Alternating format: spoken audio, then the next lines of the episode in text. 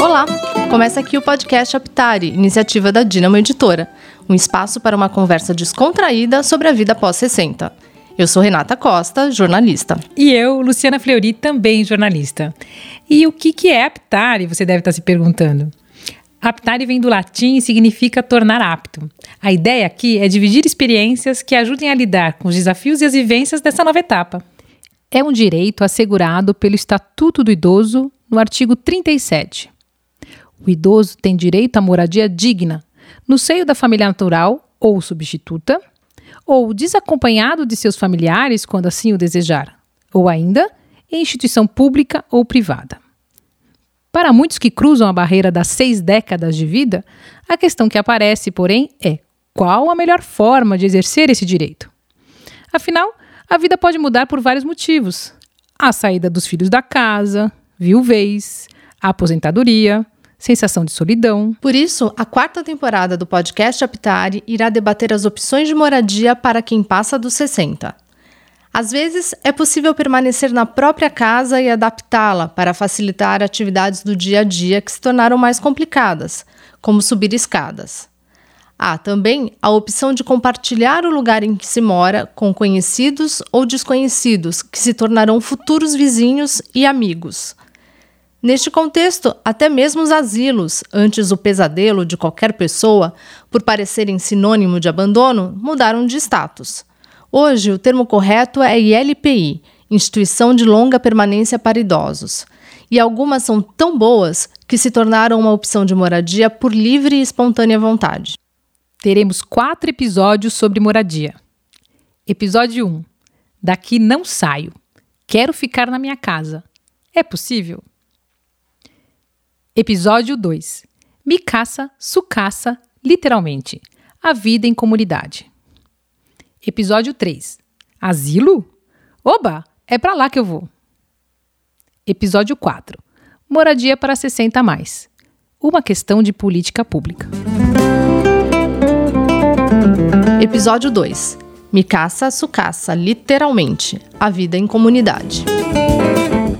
Chamados de co-housing, os condomínios exclusivos para pessoas acima de 60 anos começam a despontar pelo mundo como uma solução para proporcionar maior interação social, construção de uma rede de apoio e redução de custos pelo compartilhamento de recursos comuns, como, por exemplo, lavanderia e alimentação. Há também o co-living, ou seja, o compartilhamento de uma mesma casa por moradores 60 a mais. E não pense que isso está longe de ser realidade no Brasil. Não é difícil encontrar, espalhadas por todos os cantos do país, pessoas procurando quem queira embarcar nessa jornada e iniciar o empreendimento. Só um grupo no Facebook sobre co-housing reúne mais de 10 mil pessoas de olhos nas vantagens de ter um cantinho totalmente pensado para necessidades dessa etapa de vida e com a possibilidade de encontrar companhia e amizades duradouras. A verdade é que não é tão simples quanto parece. Quem estuda o tema já alerta Antes de escolher o terreno e começar a levantar as paredes destes redutos amigáveis para os 60 mais, é preciso uma outra construção, a de uma comunidade, algo que vai muito além das já nem sempre simples regras de condomínio. A jornalista Lilian Liang, especialista em gerontologia e diretora de redação da revista Aptare, recebe convidados para falar sobre isso. Oi, pessoal. A gente está dando início a mais um episódio do podcast Aptari, que nessa temporada está falando sobre moradia. Nesse episódio, a gente vai falar sobre a questão de co-housing, co-living, vida em comunidade. O que, que, é isso, no final das contas, né? Então, para é, se juntar a nós nesse papo, a gente trouxe a Lilian Avivia Lubostinski, que é arquiteta e urbanista, estudiosa das soluções arquitetônicas para o tempo da velhice. E também está conosco Bento da Costa Carvalho Júnior, professor aposentado da área de engenharia da Unicamp, ex-diretor da Associação de Docentes da Unicamp e atual membro da diretoria da Associação de Moradores da Cohousing Sênior Vila Conviver. Então, para dar o pontapé inicial na nossa conversa, eu queria perguntar para Lilian É, o que caracteriza um co-housing? Qual a diferença entre co-housing, co-living, condomínio? Porque as pessoas fazem muita confusão. Então, você pode esclarecer essa dúvida para a gente, Lilian? Posso sim, com muita alegria. Oi para todo mundo. Estou muito feliz de estar aqui participando e podendo é, conversar sobre esse assunto com meu querido amigo Bento, que a gente se acompanha à distância já faz algum tempo e sempre numa torcida muito positiva de sucesso. É, é, é, normal haver uma certa confusão, porque a proposta de co-housing ela traz uh, uma inovação. Ela é, um, ela é diferente. Ela é bem, bem diferente de um condomínio convencional, onde as pessoas moram cada um na sua casa, no seu próprio lote, tem uma convenção, tem uns lugares de uso comum que dá para reservar, fazer uma festa ali, uma churrasqueira, eventualmente tem uma piscina, isso quando é condomínio horizontal. Quando é condomínio vertical é parecido. O que caracteriza os condomínios de modo geral é que é um equacionamento entre o bem de uso privado, que ele é meu, que está no, no, registrado no cartório como meu nome, e aí eu tenho uma participação ideal por cotas naquilo que é bem comum. Isso é parecido com co-housing de modo geral. Só que co-housing tem um grande diferencial. Co-housing é, nasce da intencionalidade de mudar a qualidade, de construir uma qualidade especial entre as pessoas e os vizinhos. Essa é a coisa mais importante de co-housing. Co-housing é uma comunidade, uma comunidade no sentido de ter vínculos afetivos. Um co-living que fica na outra ponta, por isso eu deixei para o fim, em geral vai ser vai, vai ocupar uma solução no espaço muito diferente do que o co-housing e o condomínio. Tanto no condomínio quanto no co-housing, as pessoas moram na sua própria casa. No co-living, as pessoas compartilham de um espaço, de uma casa, por exemplo, uma mesma casa. Então, as pessoas vão ter um quarto, no melhor dos casos, uma suíte, mas vão compartilhar do uso de uma cozinha, não vão ter mais do que isso. O co-living nasce a partir dessa, dessa definição. Eventualmente, alguns co-livings também atendem uma expectativa e uma intenção de tecer laços e vínculos comunitários e afetivos. Alguns deles conseguem fazer isso com sucesso. É, a gente está com o, o, Bento, que está à frente desse empreendimento da Unicamp, que todo mundo conhece, né? Se a gente fala co-housing Unicamp, todo mundo conhece. Então, eu queria que você me contasse um pouquinho o que, que é esse co-housing Sênior Vila Conviver, que, assim, é, está ganhando bastante visibilidade e que muita gente ainda não entende exatamente como funciona. Bom, primeiro obrigado pelo convite, né? É um grande prazer estar aqui, um grande prazer estar aqui conversando com a Lili, né? Que é uma entusiasta que tem feito uma divulgação pelo Brasil fora de cohousing por todos os estados, né? Formou muitos grupos, né? E, mas a gente ainda não tem cohousing no Brasil, né? E se a gente der uma olhada nos outros países, a primeira co-house é sempre algo difícil de fazer. Leva muito tempo. Chega a levar nove anos. Né? E isso tem a ver com o fato que as pessoas não conhecem né, o que é co-housing, como a Lila explicou, é completamente diferente de condomínio, é completamente diferente de co-living, é, é uma arquitetura uh, vamos dizer assim, de habitação que tem uma arquitetura social por detrás. A primeira coisa é a convivência, né?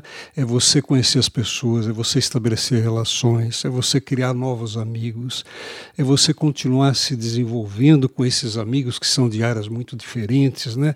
É um negócio muito desafiante, muito bonito. E isso daí leva tempo. Né?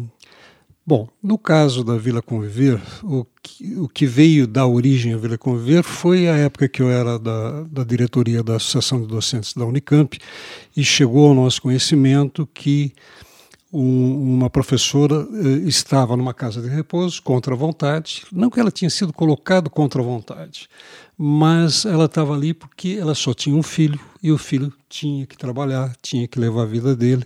E, e ele, preocupado com a saúde da mãe, a levou para conhecer uma casa de repouso.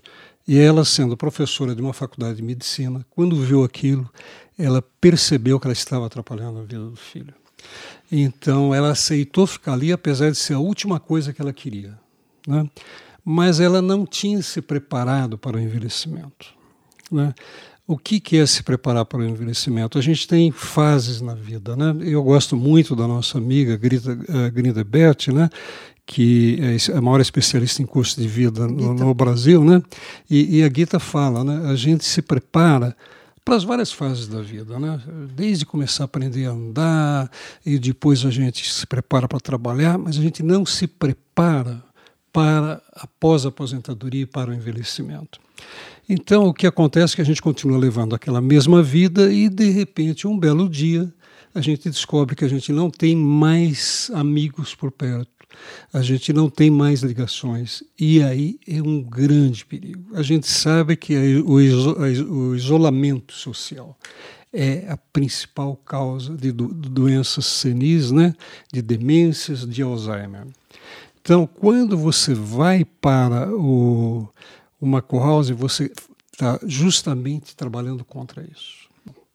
É, só qualificam para participar dessa vila é, pessoas associadas à Unicamp, professores da Unicamp? Não, é uma coisa interessante. Nós fizemos isso daí em duas etapas. Né? Uma etapa é, em 2016 era só para associados da Unicamp. Mas aí a gente tinha um terreno em vista de 60 mil metros quadrados e a gente falou, vamos fazer algo um pouco maior. E aí nós convidamos os amigos daqueles que estavam ali participando, né, amigos e parentes, uh, para poderem participar desse segundo grupo. Né? E, e aí você, mas tem uma coisa interessante: ou são professores da Unicamp, nativa ou aposentados, ou são ex-alunos ex-alunos de graduação, ex-alunos de pós, gente do Brasil inteiro que passou uh, ali para fazer um, um, curso, né, uma especialização, uh, ou são cônjuges. Então é uma coisa muito focada. E, e aí, Lilian, é uma coisa muito interessante, que você nota que House dá muito certo quando existe alguma coisa que une aquelas pessoas é muito mais fácil fazer co-house quando existe algumas, alguma coisa que une as pessoas. Então, numa associação de docentes, a universidade, né, o, o, tipo de trabalho une isso daí, né? Mas pode ser também uma questão às vezes étnica. Existe um grupo, dois grupos de Niceis fazendo co-housing hoje aqui no estado de São Paulo. Um grande foi o primeiro grupo no Brasil a comprar, inclusive, ter, terreno, se estruturar, né? Ah, existe um outro em Campinas e um americano querendo, querendo começar aí pode ser por pessoas que têm uma identificação com uma religião. Uhum. As duas primeiras co-houses cenas nos, nos, Estados Unidos, elas começaram com grupos ligados à, à Igreja ah, Batista uh, Unitarista Americana, a primeira, né, e a segunda, a duas freiras de Igreja Católica que queriam pessoas com espiritualidade não precisava ter religião, né? Uhum. E aí você tem vários outros segmentos assim que facilitam o processo.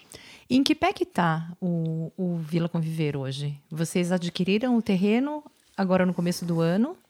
Vocês já têm um projeto? Qual que é a previsão de entrega? Vocês já têm isso Olha, mais ou menos ah, delineado, não? Nós compramos o terreno, pagamos esse terreno e nós temos um grupo de cinco arquitetos trabalhando com a gente, jovens arquitetos, pessoal que fez arquitetura na Unicamp, fez mestrado, fez doutorado, cada um é especializado em, em, em uma área em particular, né? E esses arquitetos é que estão conduzindo o processo. Entendi. É, eu queria só voltar um pouquinho. Você falou é, de como é, vocês pensaram né, a Vila Conviver.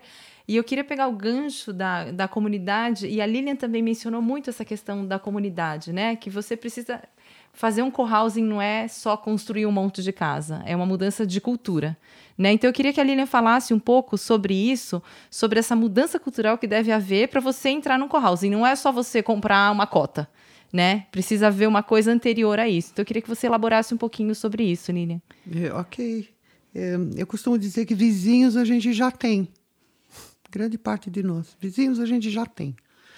O, o nosso desafio é ter vizinho que você não precisa trancar a porta e o vizinho sabe que precisa bater antes de entrar, que respeita a sua privacidade, mesmo que você não precisa trancar. É, então, cohousing ele se localiza num campo mais amplo das comunidades intencionais. É, é, um campo que também do qual nascem, por exemplo, as ecovilas. Muitas ecovilas jovens que se unem para ir morar em algum lugar juntos e terem vínculos colaborativos, Uhum. sabe? E a- essa palavra colaborativa É a tem- chave aí no ela é, co-housing? ela é a chave e ela, e ela tem sido muito confundida com outro termo que é o compartilhado. Então, nós temos ouvido muito sobre economia do compartilhamento e há uma confusão no uso, e é muito diferente uma economia colaborativa de uma economia do compartilhamento. Uma coisa é usar uma mesma máquina de lavar roupa com o Bento, eu uso agora a máquina de lavar roupa, acabei de usar, ele vem na sequência e vai usar a máquina de lavar roupa, a mesma. Nós vamos compartilhar. Há uma inteligência aqui. A gente não gera um desperdício desnecessários na face do planeta. Mas outra coisa completamente diferente é eu entrar na cozinha junto com o Bento, porque está na nossa vez de fazer uma refeição para a nossa comunidade, e a gente combinar como que nós vamos produzir uma refeição cheia de amor, saudável, para atender a alegria e a felicidade das pessoas da nossa comunidade, e nós vamos trabalhar juntos. Isso é colaborar, laborar junto. Então, é, é, assim, é bem interessante porque a gente vem usando o nome co-housing, que é em inglês. Um dia eu tomei a iniciativa de fazer um brainstorming no grupo que existe no Facebook. Nós temos um grupo. Um dia eu tomei a iniciativa e falei, gente, vamos tentar descobrir qual seria o nome ideal para co-housing em português? E foi muito interessante, porque foi ao longo do dia todo, muita gente participou. É, chegou no final do dia, eu montei uns cinco nomes e falei, vamos fazer uma enquete. Mas a grande surpresa para mim, a surpresa deliciosa, foi no dia seguinte de manhã, uma pessoa que tinha participado dessa, dessa, desse toró de ideias, né? Apareceu de manhã e falou: Lilian, eu fui dormir com isso e conversei com meu marido. E hoje de manhã ele acordou e falou: já sei, Colares. Eu não lembro do nome dela, nem sei o nome do marido. Eu adoraria poder e dar um abraço nele. Eu sei que eu mandei um abraço, porque quando ela falou colares, nossa, é perfeito, é tão bonito. Porque colares, nós estamos falando de lares colaborativos. Nós estamos falando de uma dimensão que é muito importante para quem quer co-housing, que não é só a dimensão da habitação, é a dimensão do lar. O lar colaborativo é o lar ampliado. Então, aquela comunidade, toda ela é um lar, é uma extensão do seu lar. No, no seu lar, você tem o seu espaço da sua privacidade, mas a sua privacidade se amplia para a convivência da comunidade. Quando a gente anda dentro de uma comunidade intencional, quando tem crianças, é incrível isso. Eu já vivi isso em algumas situações. As crianças, elas são filhas de todos, de certa maneira, e elas se sentem filhas de todos. São crianças que sobem no teu colo com a maior facilidade, mesmo sem que você seja pai ou mãe. Então, essa intimidade é a intimidade que também vai favorecer, por exemplo, um cuidado mútuo entre as pessoas que convivem perto umas das outras no seu tempo de velhice nos momentos de uma fragilidade, eu tenho uma intimidade muito maior do que com quem é meu vizinho hoje na cidade, com aquelas pessoas com as quais eu venho convivendo e compartilhando e colaborando para fazer várias tarefas juntas. Essa pessoa vai poder entrar em casa e me trazer um prato de comida se eu não estou podendo ir até algum uhum. lugar ou cuidar de mim mesmo, etc. Esse aspecto é muito importante. Então, é, a gente está falando de um tempo, assim, senior co-housing, que significa colares para o tempo da velhice, ele tem essa particularidade de pessoas que se aproximaram umas das outras e hoje isso, essa solução é percebida como a melhor solução para o tempo da velhice. É, ele, ele possibilita esse o que a gente chama de co-cuidado, que é um cuidado mútuo, que é prestar atenção uns dos outros, e ele vai até o ponto em que a comunidade dá conta. Essa é a melhor resposta. Essa é a resposta que eu ouvi do Charles Durrett. A comunidade cuida de alguém que necessita de cuidados até onde, e em geral ela vai dar mais conta do que se eu tenho que cuidar sozinha de alguém, porque isso me cansa. No caso, a gente pode rodiziar. Eu vou citar aqui a frase que eu ouvi da boca de um idoso que mora num co-housing nos Estados Unidos.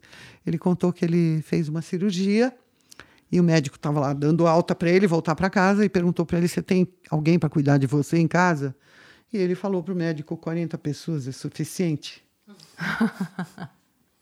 Muito bom. Uhum. É, Bento, no projeto de vocês, as pessoas que estão envolvidas têm essa visão? E as pessoas que estão na fila de espera sabem que é esse tipo de vida que vai se viver dentro da Vila Conviver? Nós temos várias comissões na Vila, nós temos uma comissão, por exemplo, de saúde. É, é uma coisa muito interessante, quando a gente divulgou esse projeto, a gente descobriu o seguinte, quando a gente analisava de onde eram as pessoas que tinham falado, nós estamos interessados nisso, a grande maioria era da área de medicina. E tinha muito engenheiro, eu sou engenheiro. Eu, como engenheiro, para mim aquilo era uma coisa que tinha uma lógica, uma coisa assim, né, muito evidente e tal. Mas por que os médicos? E rapidamente falou, não, porque eles sabem, eles conhecem o curso de vida, eles sabem que essa é a melhor solução. Eram engenheiros, enfermeiros, psicólogos, essa era a grande maioria das pessoas da vila, né?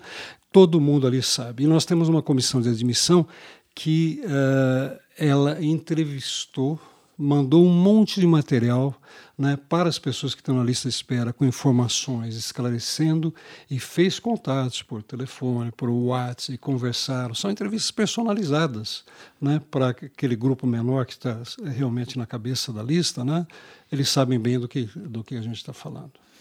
É, você mencionou agora que a gente está assim, num movimento muito próximo de, de ter co-housing também para casais, enfim, para outras gerações, né?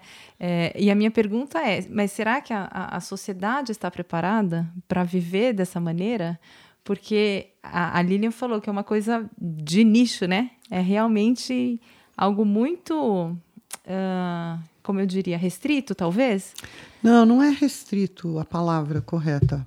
A palavra correta nesse momento, nesse ano que a gente está vivendo, 2019, seria mais uh, ligada a você poder aplicar toda a inteligência acumulada na espécie, da vida da espécie humana nesse planeta e avançar numa direção de maior qualidade de vida. E avançar numa direção de habitar o planeta de uma maneira mais adequada e correta, que não ameaça a própria condição de existência da vida humana no planeta. Nós estamos vivendo já há muitos anos é, uma, numa, de um modo, um modo de habitar que aponta na direção de uma gravíssima crise climática. Há muitos anos. Há muitos anos a gente também sabe que as pessoas que moram em vilas e vilarejos e na sua versão moderna, que são os cohousings, é, é, essas estruturas arquitetônicas, esses conjuntos arquitetônicos, são construídos é, via de regra, por pessoas que têm uma consciência ambiental muito avançada. Quando você visita um cohousing na Califórnia, em geral, ele tem autonomia energética, ele tem, uh, ele tem reuso de água, ele tem uma horta, ele produz grande parte do que é possível de ser produzido no seu território, dependendo onde ele fica, ele produz ali. São pessoas que têm essa consciência e buscam isso. É, hoje, talvez a gente esteja num momento em que a gente não vai ter outra saída, na verdade, a não ser transitar para um modo de vida mais sustentável. Uhum. Bento, você quer completar é, Não, o eu, pensamento da Lilian? É, eu, eu acho que é perfeito o que a Lilian colocou. Né? É, é, essa preocupação. Nós temos a preocupação com a questão da conservação de água, né? conservação de energia. Né? É, toda essa parte é, é muito importante. Né? Por exemplo, nós estamos preocupados com a questão da alimentação. Nós vamos ter refeições diárias na Vila Conviver, né? Ah, com alimentos orgânicos, né, produzidos pelos, pelos Yamagishi. Essa é a proposta que a gente tem. A gente espera levar isso adiante, entende? Então, mas uh, o, o, importante do Corrosa é as pessoas se darem conta de que é uma coisa que não é para quando se está velho. Se você esperar envelhecer para ir para um co-house, você não vai para um co-house. Você, para ir para um co-house, você tem que participar do processo de construção dessa comunidade desde o início. Isso é uma coisa que você pode fazer a partir dos 50 anos de idade. A partir dos 44 anos, Lilian, hoje as pessoas são maduras, né? elas atingiram a maturidade. A partir dos 50 anos, elas podem dizer o que eu quero para esta próxima fase da minha vida. Legal. É, ah, eu, eu, gostaria de fazer uma pergunta que é um pouco de futuro, né? Mas, Sim. assim, saber a opinião de vocês, do que vocês ouvem por aí. E me parece que existe uma demanda, né? As pessoas têm um interesse, elas querem entender melhor como funciona o co-housing. Se é esse o, o futuro da moradia, é, é desse jeito que a gente vai morar no futuro? É, não dá, claro, a Lilian até falou, né, que não dá para fazer um co-housing gigante, mas será que serão vários co-housings menores que vai ser o futuro da moradia, que, que, que seria, em tese, a moradia ideal, né? Que a gente mora com o coração, em que está todo mundo lá morando colaborativamente, compartilhando tudo, é, fazendo um bom uso dos recursos. Seria que, será que esse seria é, o, o essa seria a melhor forma de se morar? Traduzindo, Independentemente da, é. da, da idade? Traduzindo em miúdos o que você está falando, é, não é só do habitar, na verdade. Nós estamos falando se esse é o futuro para a humanidade habitar neste planeta. Eu diria que sim, esse é um futuro é, mais inteligente, mais racional, que usa dos recursos de uma maneira eficaz, com eficiência. É uma solução onde você pode gerar a sua própria energia, soluções locais. E as soluções locais, elas são mais sustentáveis. Você evita transportar grandes distâncias, você constrói com materiais que são ofertados na região, e esse é o princípio e a alma da construção sustentável. É, é, e, e, uma outra coisa, é né, Liliana? Mas, mas veja o seguinte, uh, Corrosa, como a Lilian falou, ela, a, a convencional, ela atinge 1% da população. Né? Pega o caso da Dinamarca, Dinamarca hoje tem co-housing, pequenas variações de co-housing, ela tem hoje senior, senior, ela tem perto de 600 unidades. Né? 600 unidades. Né? Eles reativaram o Bofilescab, aquele site né, que foi o primeiro da ah, coisa, está reativado e a estatística atual deles era isso daí. A última vez que eu vi faz um ano e pouco, eles falavam em 140. Eles começaram no início da década de 70 na década de 70, foi quando eles conseguiram fazer atrás. a primeira. É. Mas uh, eu acho que é a solução, mas a Corrose, do jeito que a gente está fazendo, né, na Vila Conviver, os grupos da Lília, é, ela demanda muito trabalho, ela demanda muita competência. Né? Uh, ela demanda arquitetos competentes, arquitetos que entendam né, a arquitetura social de Cohousing não é desenhar um condomínio, como a Lilian falou, é entender o que está por detrás daquilo. E, e o Charles Duret, que é o principal arquiteto de Cohousing, né, ele é, é, autor de uns 10 livros sobre Cohousing, desde manuais até livros muito específicos, entende? Uh, ele deu uma palestra muito interessante em Adelaide, que é a cidade que administrativa né, uh, da Austrália, para um grupo de arquitetos que pensam o país. E nessa palestra ele fala que ninguém faz uma co-house melhor do que o próprio grupo. Perfeito. O grupo faz a co-house, não é o arquiteto. Mas o arquiteto é fundamental para que a Kohlhausen saia. Claro.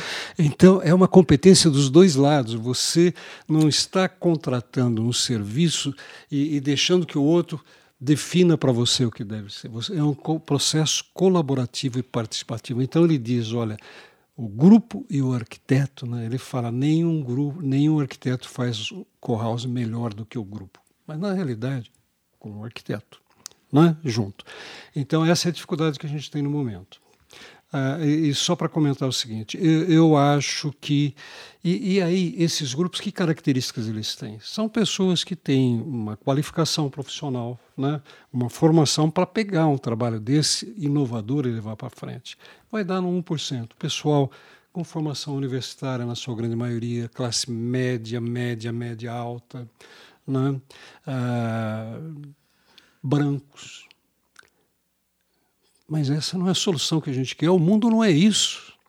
Corrose tem que ser feito para toda a população. Os benefícios dela têm que ser estendidos para todos. Por isso que a gente acha que é fundamental levar isso como política pública.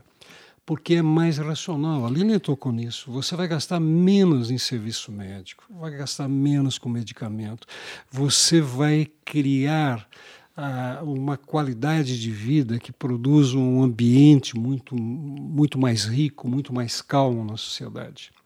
E você pega aquele pessoal das, da, da, das co-housings, ah, que tem gente mais qualificada, esse pessoal está todo disponível para prestar serviço para a sociedade.